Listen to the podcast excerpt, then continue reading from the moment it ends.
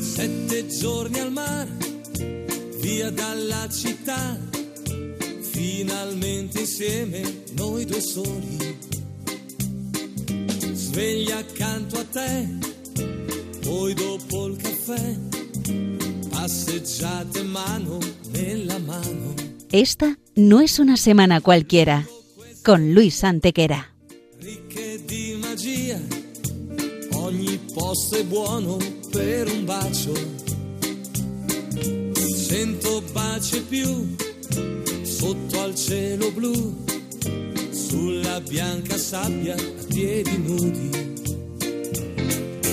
Bella come sei, dolce quando vuoi, con la prontatura che ti dona più che mai. Non aver paura, non è un'avventura, sai non finirà. Hola a todos, bienvenidos una vez más al programa Esta no es una semana cualquiera en Radio María con un servidor de ustedes Luis Antequera y Mariate Aragonés. Poi una bibita al bar, come due bambini spensierati in libertà. Claro que sí, Luis. La cadena de radio que se escucha en cualquier parte del país. Que la radio de tu coche ya no coge ninguna cadena porque te hallas en el lugar más recóndito de España, donde no llegan ni las ondas. Dale una oportunidad a María. María no defrauda nunca.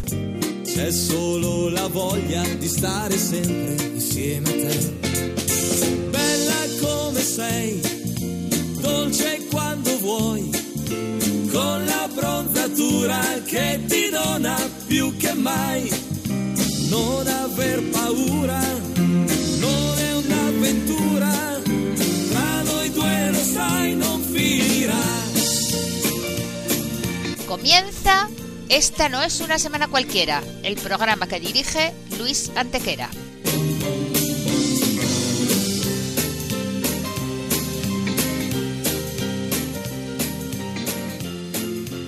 Y bien, Luis, ¿qué semana nos ocupa hoy? Hoy Mariate le vamos a dar un repaso a algunos de los hechos históricos ocurridos entre un 16 y un 22 de diciembre. Una semana que no es una semana cualquiera, siete días, sette giorni, como dice nuestra sintonía, en los que han pasado a lo largo de la historia cosas que ni se imaginan nuestros oyentes, porque la historia es así, mejor y más fantástica que la más increíble de las fantasías. Comencemos, pues.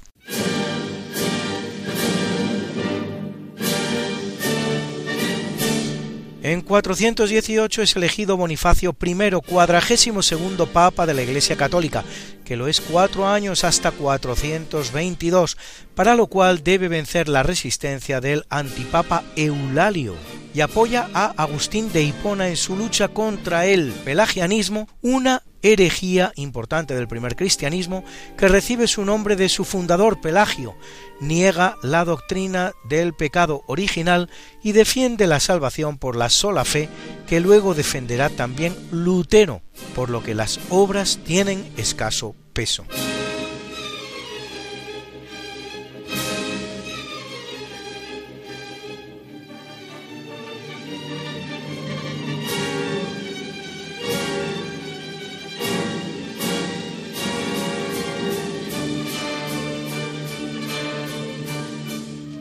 537, en Constantinopla, el actual Estambul, que significa en turco la ciudad, se termina de construir la Basílica de la Santa Sofía, que no se dedica a ninguna santa con ese nombre, sino a la Santa Sabiduría, que tal es lo que significa Sofía.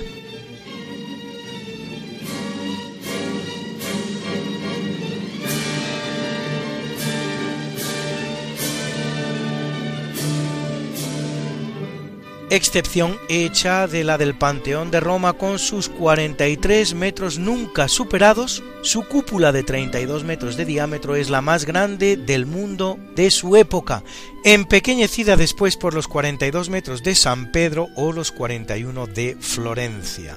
Por cierto que esta última tiene 46 metros de diámetro exterior, más grande por fuera que la de San Pedro y que la del Panteón, pero es porque la cúpula exterior apoya en la interior, de menor tamaño, impostura ideada por Brunelleschi, su arquitecto, para poder cubrir el enorme hueco dejado por la planta de la Catedral Florentina.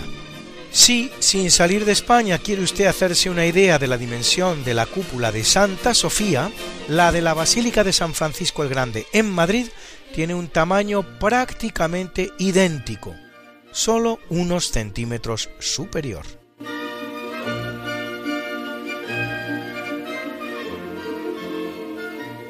En 800, en Roma, el Papa León III, 96 Papa de la Iglesia Católica, corona a Carlomagno emperador, dando comienzo al Imperio Carolingio. Roma, deseando sacudirse al yugo que para ella representa Bizancio, cuyo emperador ratificaba o no el nombramiento del Papa y sometía al pontífice a su antojo, decide buscar en Europa otro protector más benévolo,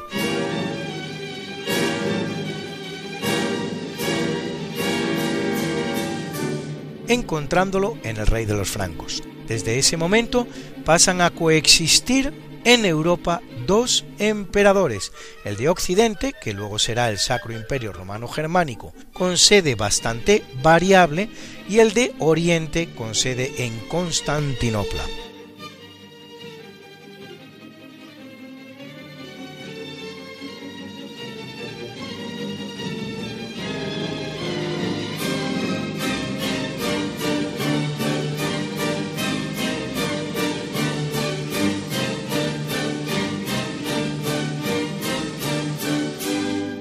Cosa que acontece curiosamente el mismo día, pero de 1356, en el que sucede otro acontecimiento crucial en la historia del imperio. El emperador Carlos IV de Luxemburgo promulga la bula de oro, decretando las siete personas llamadas a elegir en adelante el emperador del Sacro Imperio Romano Germánico, a saber, el rey de Bohemia, el duque de Sajonia, el margrave de Brandeburgo, el conde del Palatinado y los obispos de Colonia, Treveris y Maguncia. En 801, los francos proclaman a Vera, sobrino de Carlomagno, primer conde de Barcelona. Hijo de Guillermo, conde franco de Tolosa, Vera recibe el título de conde de Barcelona por colaborar en la recuperación contra el musulmán Sadun al-Ruani de la ciudad mediterránea así llamada en honor al cartaginés Amílcar Barca. A partir de ese momento, Barcelona constituirá, junto con otros muchos condados al norte y al sur de los Pirineos, la que los franceses llaman la marca hispánica,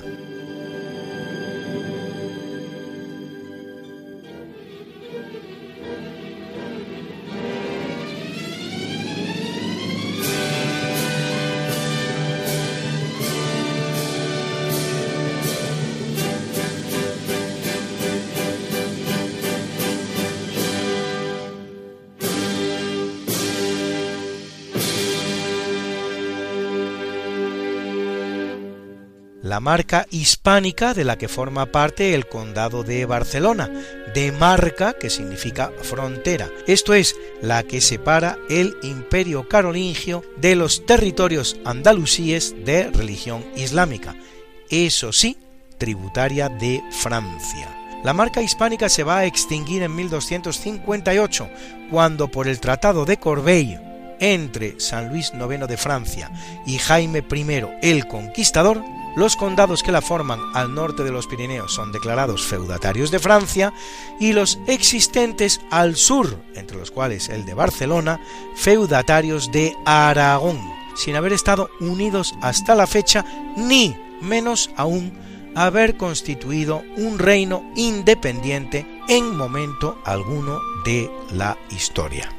En 1065, durante el reinado de Eduardo III de Inglaterra, se inaugura la Abadía de Westminster, monasterio del oeste, de West, oeste, y Minster, monasterio, advocada a San Pedro.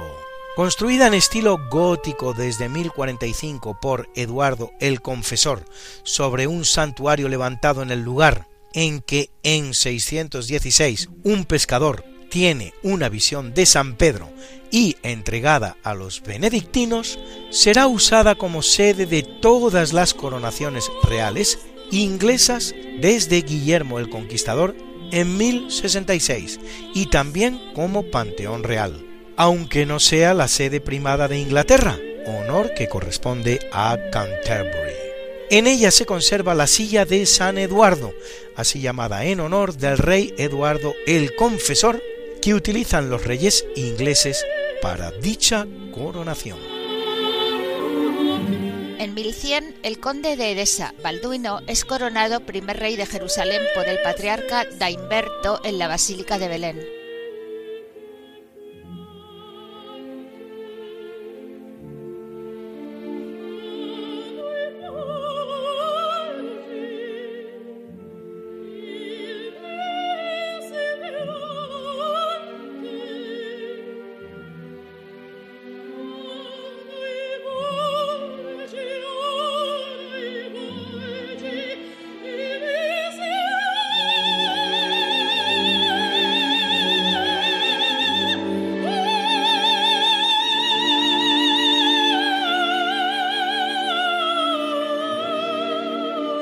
Cierto, Luis, ¿quién es el actual rey de Jerusalén? Pues mira, Mariate, el rey de España. Todo empieza cuando en 1269 María de Antioquía, que intenta infructuosamente hacer valer su mejor derecho a la corona del reino de Jerusalén, en cuanto nieta de la reina Isabel I de Jerusalén, que lo es entre 1192 y 1205, vende su derecho a dicha corona, la de Jerusalén, a Alfonso de Anjou, rey de Nápoles, quien a partir de ese momento se hace llamar rey de Jerusalén, aunque desde 1291 apenas se trate de una corona virtual, pues con la pérdida de Acre ese año, el reino cristiano de Jerusalén ya no existe. La conquista de Nápoles por las tropas del gran capitán Gonzalo Fernández de Córdoba para nuestro Fernando el Católico, reconocido por bula papal de Julio II de 3 de julio de 1510 como rey de Nápoles. Y ojo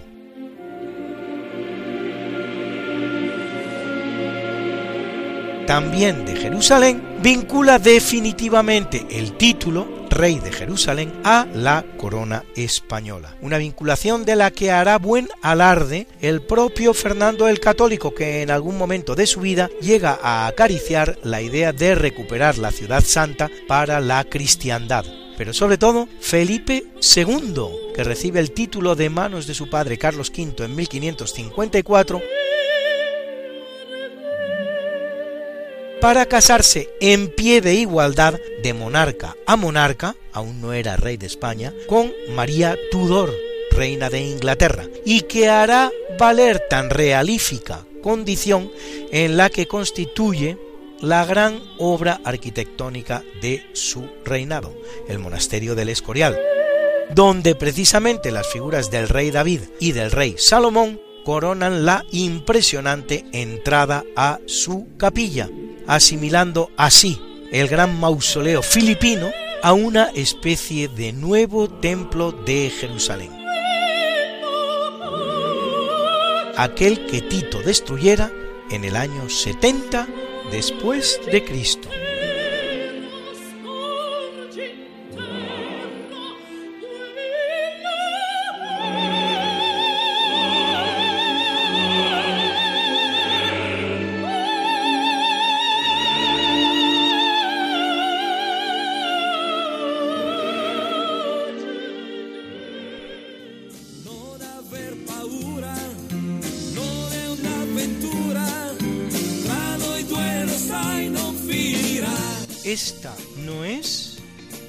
Una semana cualquiera.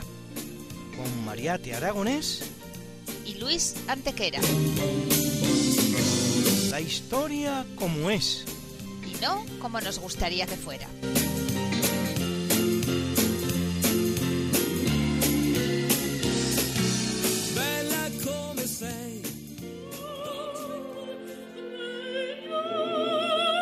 En 1481, el rey de Granada, Muley Abu al-Hassan, toma la ciudad de Zahara. Craso error, porque en respuesta los castellanos van a tomar Alhama, comenzando así la guerra de Granada, que finalizará el 2 de enero de 1492 con la conquista del reino de Granada de Boabdil el Chico por los reyes católicos. y con ella la finalización de la reconquista y un importantísimo paso hacia la definitiva unidad española, que no tiene lugar entonces, como se tiende a decir, sino en 1513 con la conquista de Pamplona y la incorporación de Navarra a la unidad nacional.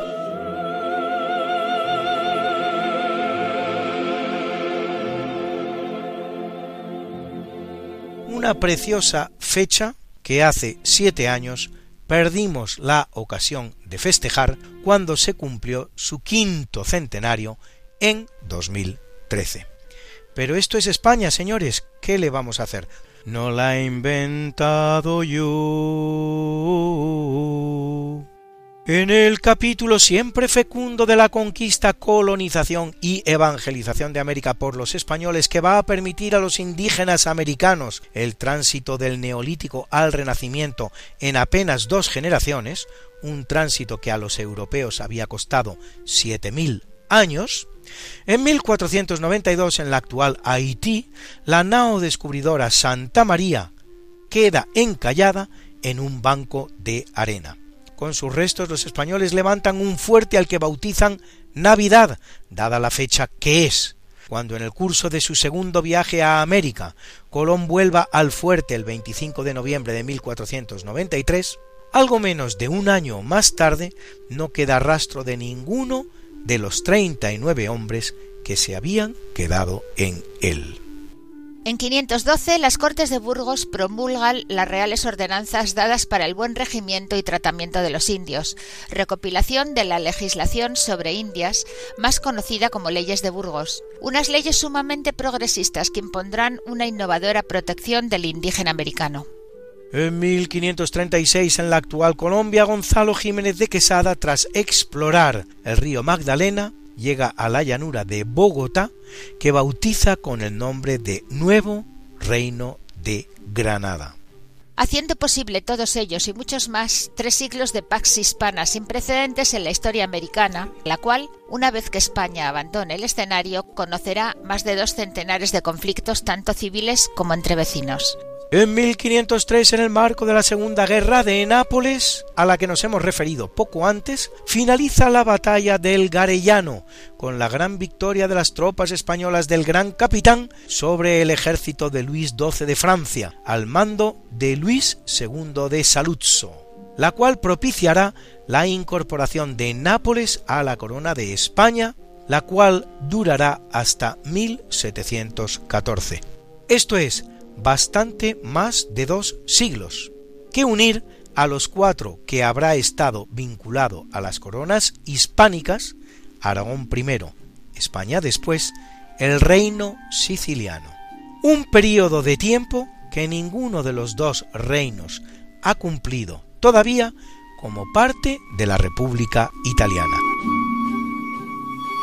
En 1808, tras derrotar a la Junta Nacional que gobierna Madrid, desde que en julio consiguiera expulsar a José Bonaparte de la villa y corte, los ejércitos franceses dirigidos por el mismísimo Napoleón se enseñorean de la capital del reino. El emperador en persona emitirá unas ordenanzas que eliminan el viejo régimen, reducen las órdenes religiosas a la tercera parte y abolen la Inquisición, preparando el camino para que su hermano José I, instalado en Vitoria, retorne a la capital, cosa que no hará, sin embargo, hasta el 21 de enero.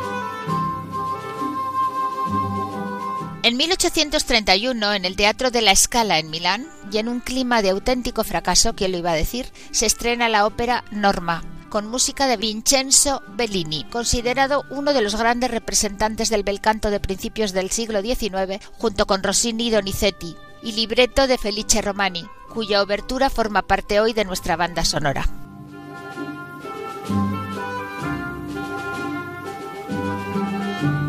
En 1833, en el Palacio Real de Madrid, María Cristina, viuda del rey Fernando VII, gobernadora de España y madre de Isabel II, contrae matrimonio secreto y morganático con el guardia de corps Agustín Muñoz, unión de la que nacerán cinco niños y tres niñas. Profundamente enamorada de Muñoz, María Cristina expresará su vivo deseo de que sus restos mortales reposen con los de él, aunque hoy, como reina y madre de rey que fue, se hallan en el Panteón Real del Escorial.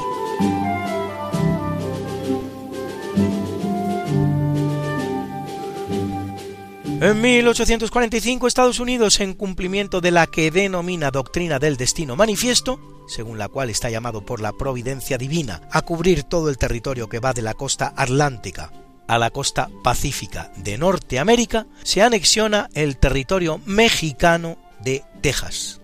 Al terminar tres años después la guerra con México, le habrá arrebatado al país hispano dos millones de kilómetros cuadrados, la mitad del territorio con el que le dejó España, la mitad de su entero territorio.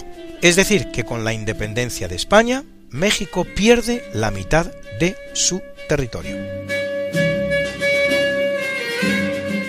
En 1863, con el encendido de los faros marítimos del Cabo de la Eve en Francia, la luz eléctrica llega a Europa. 17 años después, los grandes almacenes parisinos Grand Magasin del Louvre ven brillar por primera vez la luz eléctrica en una ciudad europea, el París de los años 1880, lo que según dicen da lugar a la expresión París ciudad de la luz.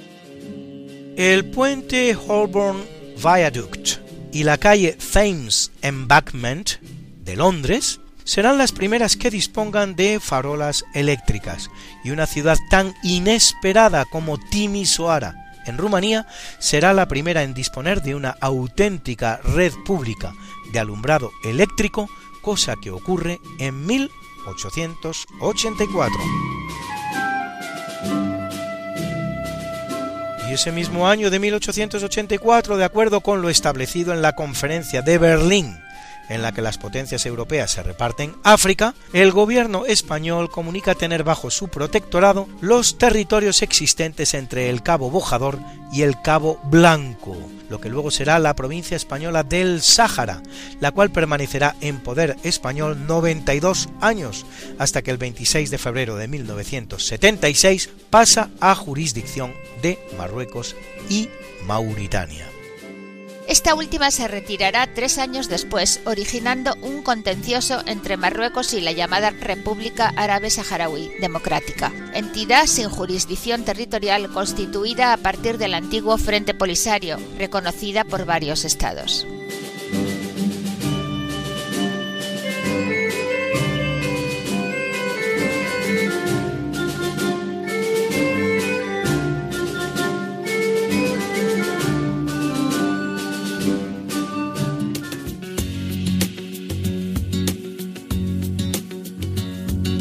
Comenzar el Adviento, para prepararnos a recibir a Jesús, queremos daros las gracias a todos los oyentes, voluntarios y bienhechores que en este año tan difícil nos habéis ayudado con vuestra oración, mensajes de ánimo y donativos. Infinidad de testimonios recibidos en las emisoras de Radio María de 80 naciones nos han mostrado que en estas duras circunstancias la Radio de la Virgen está siendo un instrumento providencial del amor misericordioso del Salvador. Para seguir dando voz a la palabra de aquel que sana los corazones afligidos, necesitamos tu ayuda. Colabora.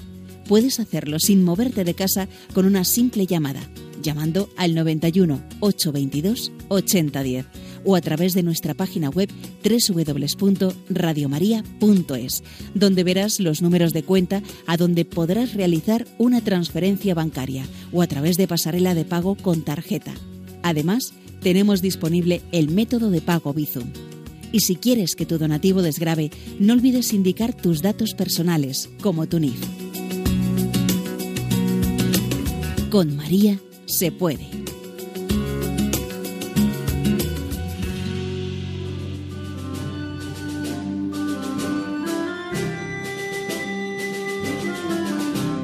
En 1889 en la Casa Colón de Huelva es fundado el Huelva Recreation Club, actual recreativo de Huelva, decano del fútbol español.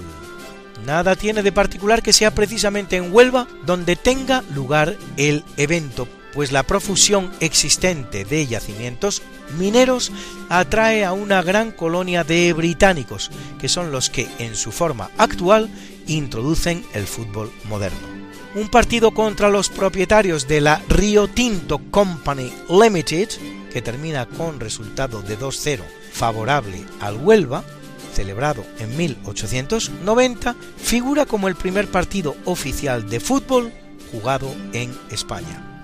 Para que se hagan ustedes una idea, hasta nueve años después no se fundará el Athletic de Bilbao, 11 el Barcelona, 13 el Real Madrid y 14 el Atlético Aviación, actual Atlético de Madrid.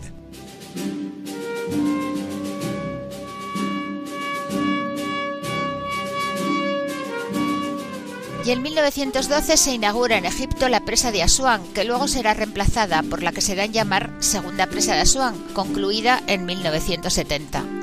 En agradecimiento a la colaboración española en esta segunda presa, el gobierno egipcio hará obsequio a España del maravilloso templo de Devoz, verdadera joya del Parque del Oeste de Madrid, de cuya recepción y transporte a España se encargará un joven diplomático destinado a la sazón en el Cairo, por nombre Paco Antequera.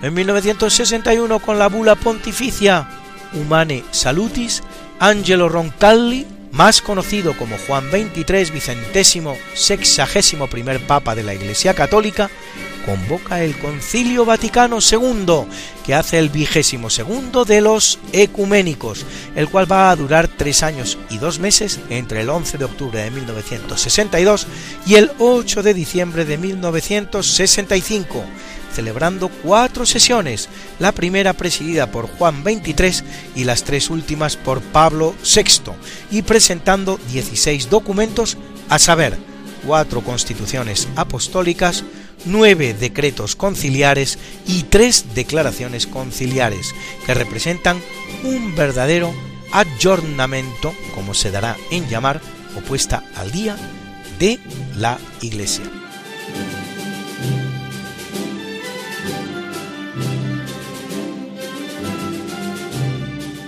2004, un potentísimo terremoto de 9 grados de magnitud desgarra el suelo marino de la isla de Sumatra, provocando olas de hasta 10 metros de altura que se estrellan contra las costas de una docena de países. La magnitud del desastre es descomunal y más de 200.000 personas pierden la vida, una de las catástrofes naturales más importantes ocurridas sobre la Tierra en los últimos tiempos.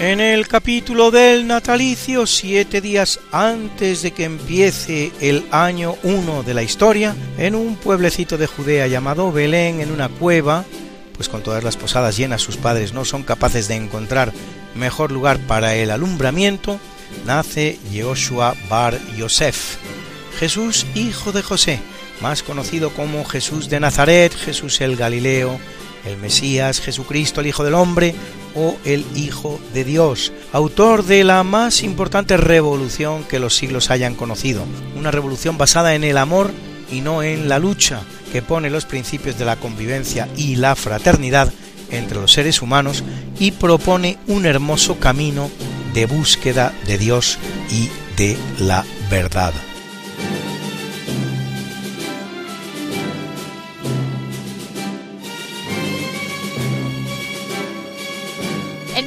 En 1522, en Bélgica, hija ilegítima del emperador Carlos V y de Johanna María van der Geyns, nace Margarita de Austria, más conocida como Margarita de Parma por su matrimonio con el duque de Parma, gobernadora de los Países Bajos para la corona española durante casi diez años, en los que habrá de hacer frente al rápido progreso del protestantismo calvinista en la región.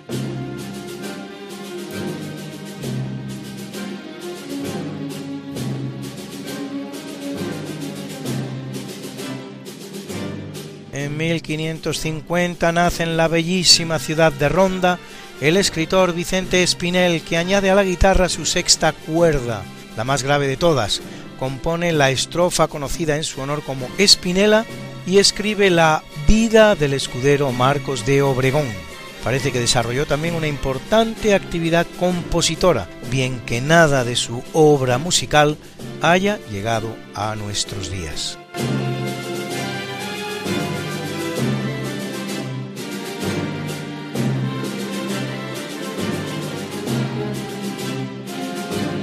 Nace en 1571 Johannes Kepler, astrónomo alemán que revoluciona la astronomía con sus llamadas leyes de Kepler sobre mecánica celeste y movimiento de los astros, órbitas elípticas, áreas barridas y relación entre revolución y distancia media al Sol.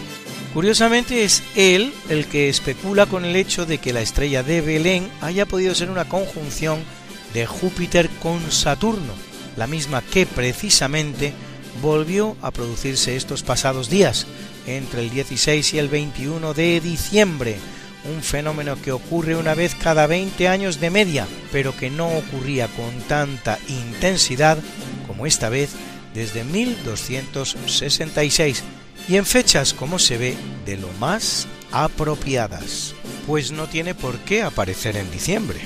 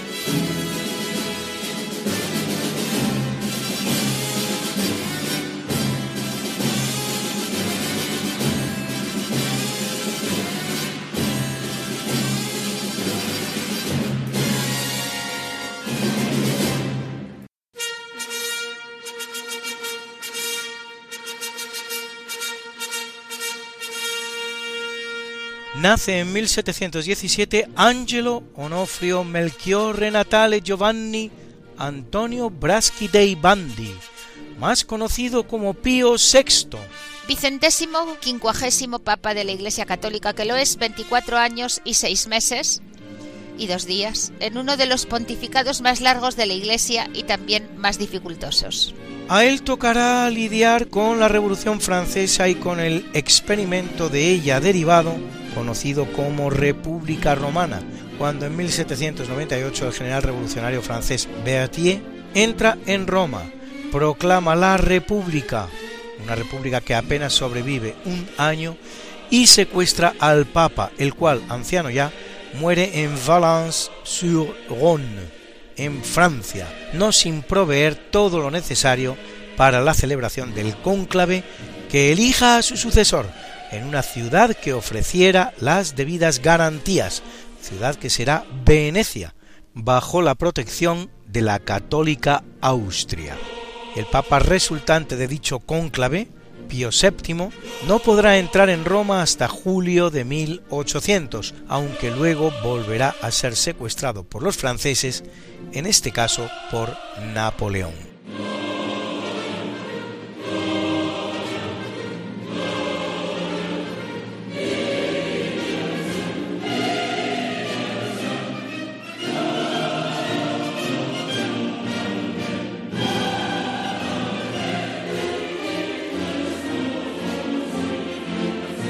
En 1773 nace el británico George Cayley, pionero en el estudio de la locomoción aérea, autor de uno de los descubrimientos más importantes para la aviación al entender que el aire que fluye por encima de una ala fija y curvada crea la sustentación, fuerza hacia arriba que hace que el artefacto con alas se eleve.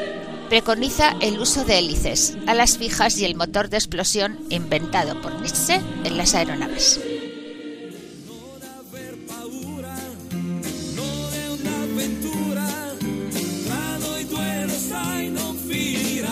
¿Quieres ponerte en contacto con nosotros, contarnos algo o hacer alguna sugerencia? Puedes hacerlo por correo electrónico escribiendo a Esta no es una semana cualquiera, sin puntos, ni guiones ni espacios, arroba radiomaria.es.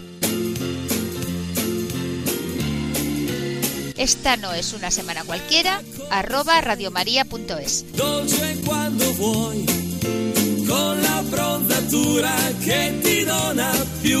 Será un placer recibir tus noticias y conocer tus inquietudes.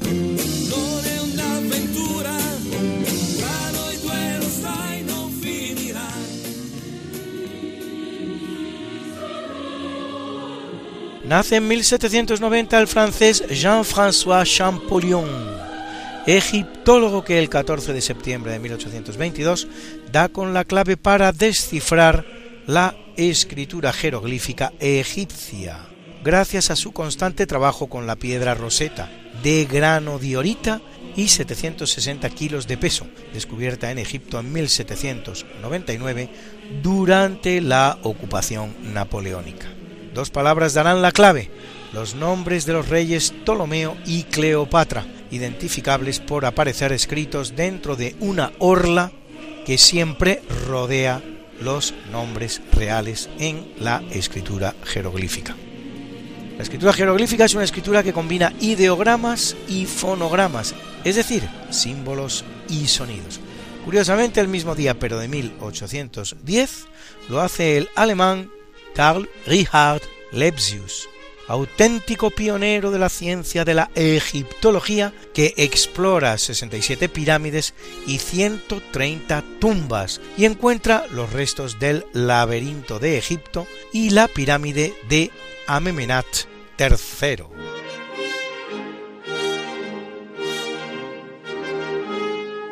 En 1807 nace el español Antonio María Claret, fundador de la Congregación Religiosa Católica de los Misioneros Hijos del Inmaculado Corazón de María, más conocidos como misioneros claretianos, con una clara vocación hacia la educación infantil, canonizado en 1950.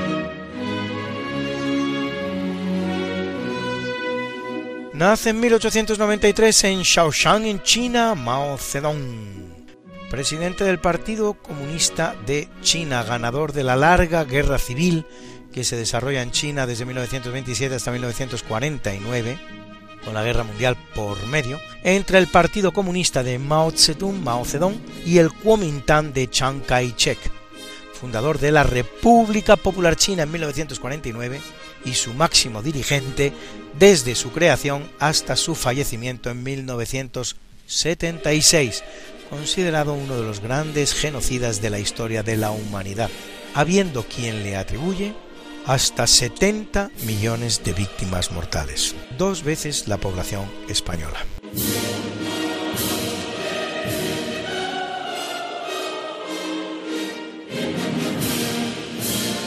En el capítulo del obituario muere en 795 el Papa Adriano I, nonagésimo quinto Papa de la Iglesia Católica que observa con el Papa Pío VI, que hemos conocido poco antes, no pocos parecidos. Primero, un largo papado de 23 años en este caso.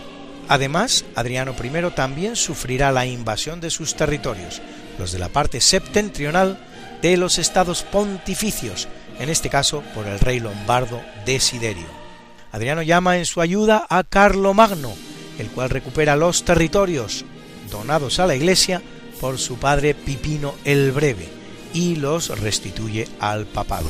Convoca además el segundo concilio de Nicea, del que resulta la condena de la iconoclastia y el restablecimiento del culto de las imágenes.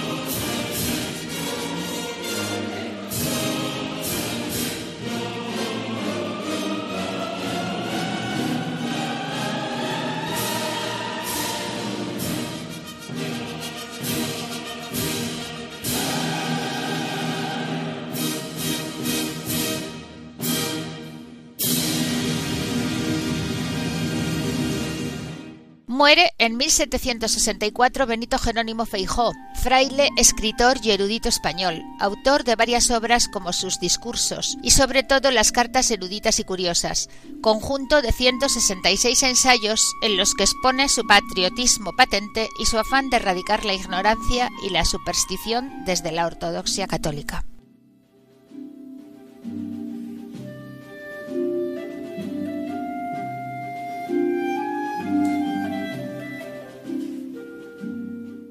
En 1814 muere María de la Consolación Azlor, condesa de Bureta, heroína gerundense de los dos sitios de Zaragoza en la guerra hispano-francesa o francesada, que crea y dirige el que llama Cuerpo de Amazonas, un cuerpo femenino que prestaba socorro a los heridos en su propio palacio, convertido en hospital, y se ocupa también del aprovisionamiento de víveres y munición a los combatientes. Compañera de gesta, pues, de esa otra gran heroína de Zaragoza, curiosamente catalana como ella, que fue Agustina Raimunda María Zaragoza Domenech, más conocida como Agustina de Aragón.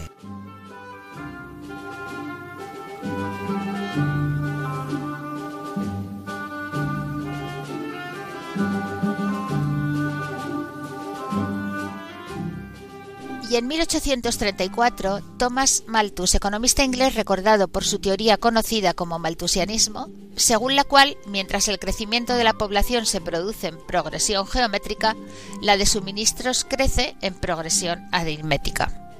Es decir, muchísimo menos.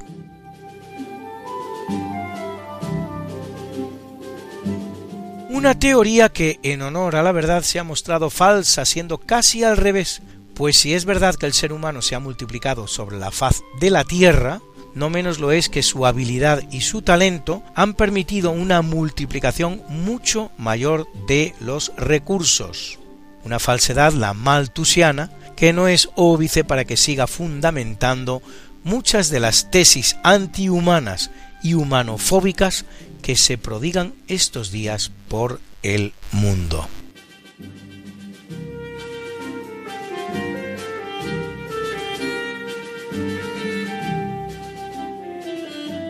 Muere en 1890 el arqueólogo alemán Heinrich Liemann, descubridor de las ciudades de Troya, donde halla el tesoro de Príamo y Micenas, donde encuentra la famosa máscara de oro de Agamenón. Una ciudad de Troya que cuando se producen los hechos que narra Homero era puerto de mar y que hoy se halla a un kilómetro de la costa. Lo mismo que le pasa, por ejemplo, a la bella ciudad de Ostia en Roma, o a la de Herculano terriblemente destruida por el volcán Vesubio en el año 79 después de Cristo. Porque el planeta, como su clima, cambian, cambian porque son seres vivos. Todo está vivo en la Tierra y todo cambia. No todo puede someterse a modelos matemáticos.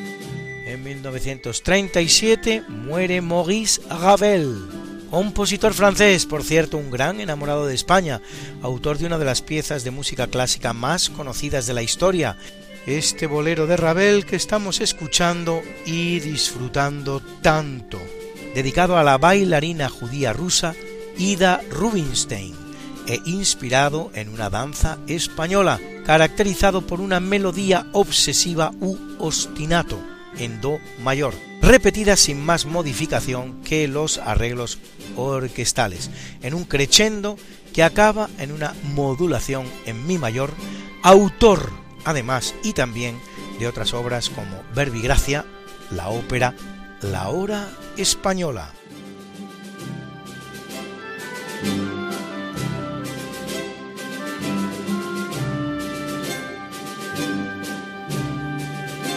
En En 1947 muere Víctor Manuel III, rey de Italia entre 1900 y 1946, durante cuyo reinado se produce el ascenso de Benito Mussolini al poder y la derrota italiana en la Segunda Guerra Mundial.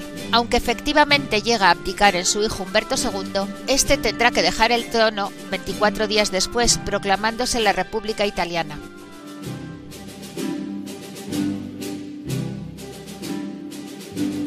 Es curioso que a la monarquía italiana la derrota en la guerra mundial le cuesta el trono, cosa que no le pasará en cambio a la otra gran monarquía derrotada en la guerra, que es la japonesa de Hirohito, lo que se ha de atribuir a dos razones. Primero, a la estrechísima y sagrada relación existente entre el emperador japonés, el Tenno, y el pueblo japonés. Pero segundo, y no menos, al empeño personal del vencedor de Japón, el general MacArthur, al que a la postre convence, precisamente, esa estrechísima relación existente entre el Tenno y su pueblo.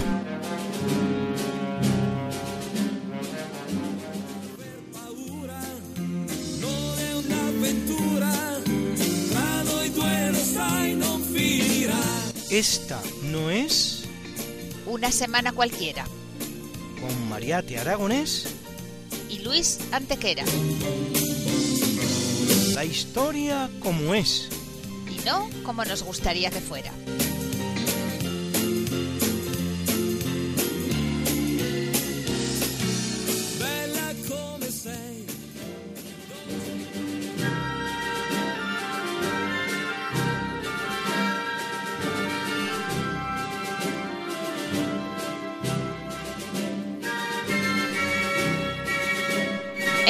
1989, fusilados los dos, muere junto a su esposa Nicolae Ceausescu, presidente de Rumanía, condenados a muerte por un tribunal militar en un juicio sumarísimo sin garantías de ningún tipo.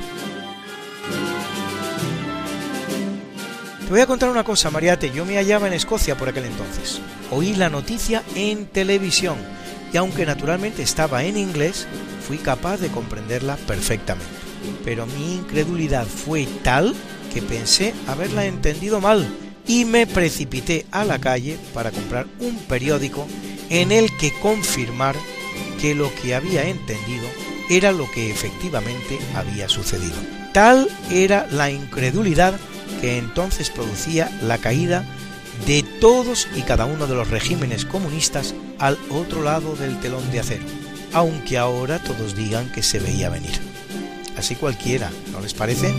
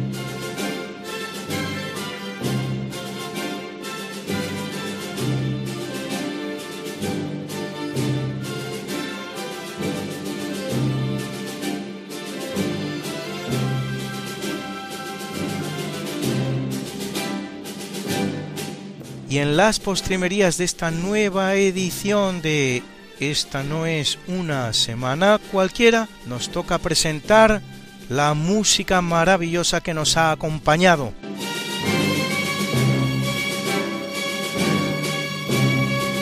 que ha sido la de Vincenzo Bellini, ese Norma increíble, su obertura, interpretada por la orquesta y coro del Wiener Staatsoper dirigidos ambos por el italiano Roberto Mutti.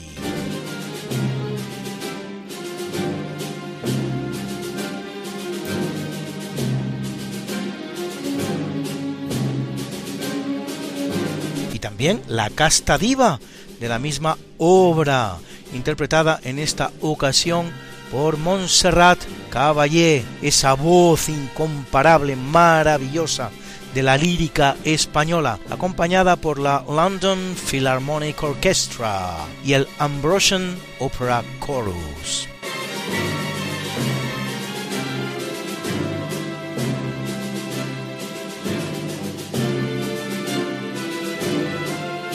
Nos ha acompañado también la música de Maurice Ravel, su bolero conocidísimo, maravilloso, interpretado igualmente por la London Symphony Orchestra, dirigida en esta ocasión por Valery Girgiv, que lo hace, por cierto, con un palillo de dientes, una cosa divertida.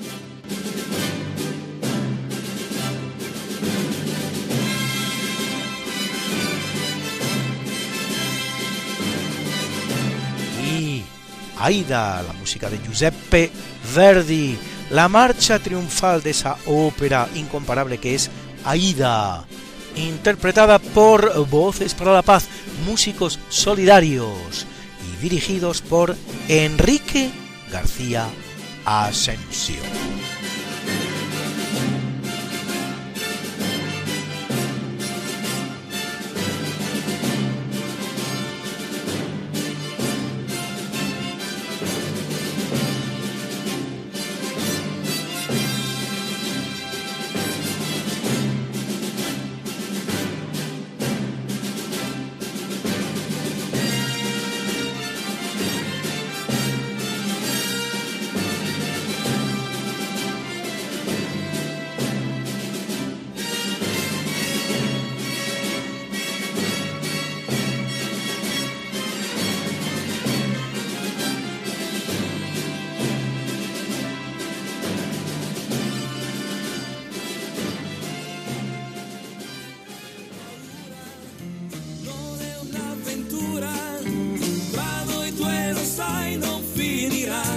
Bien amigos, esto ha sido todo por hoy en Esta no es una semana cualquiera. El programa de Radio María en el que te contamos la historia como es y no como nos gustaría que fuera. Esperamos que lo hayas pasado bien conociendo un poco mejor nuestra historia, la de la Iglesia, la de España, la del mundo, la de la humanidad en definitiva, que eso es lo que somos todos, parte de la misma humanidad. La vivremo stretti ascoltando i nostri cuori. Non ci sono se, non ci son perché. C'è solo la voglia di stare sempre insieme a te. Bella come sei, dolce quando vuoi, con la bronzatura che ti dona più che mai non aver paura, non è un'avventura, tra noi due lo sai non finirà. Esta no es una semana cualquiera, a que teníamos razón. La historia como es y no como nos gustaría que fuera. Hasta el próximo programa. Se despiden de ti, Mariate Aragonés y Luis Antequera. Pero yo te veo muy pronto en el programa de Javier Ángel Ramírez, Diálogos con la Ciencia, el jueves a las 12 de la noche, o lo que es lo mismo, el viernes a las 0 horas, con nuevos episodios de nuestra apasionante historia. No te lo pierdas.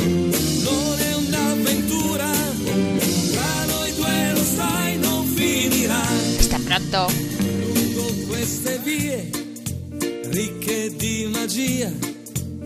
Ogni posto è buono per un bacio. Cento baci più sotto al cielo blu, sulla bianca sabbia a piedi nudi. Finaliza en Radio María. Esta no es una semana cualquiera. Con Luis Antequera.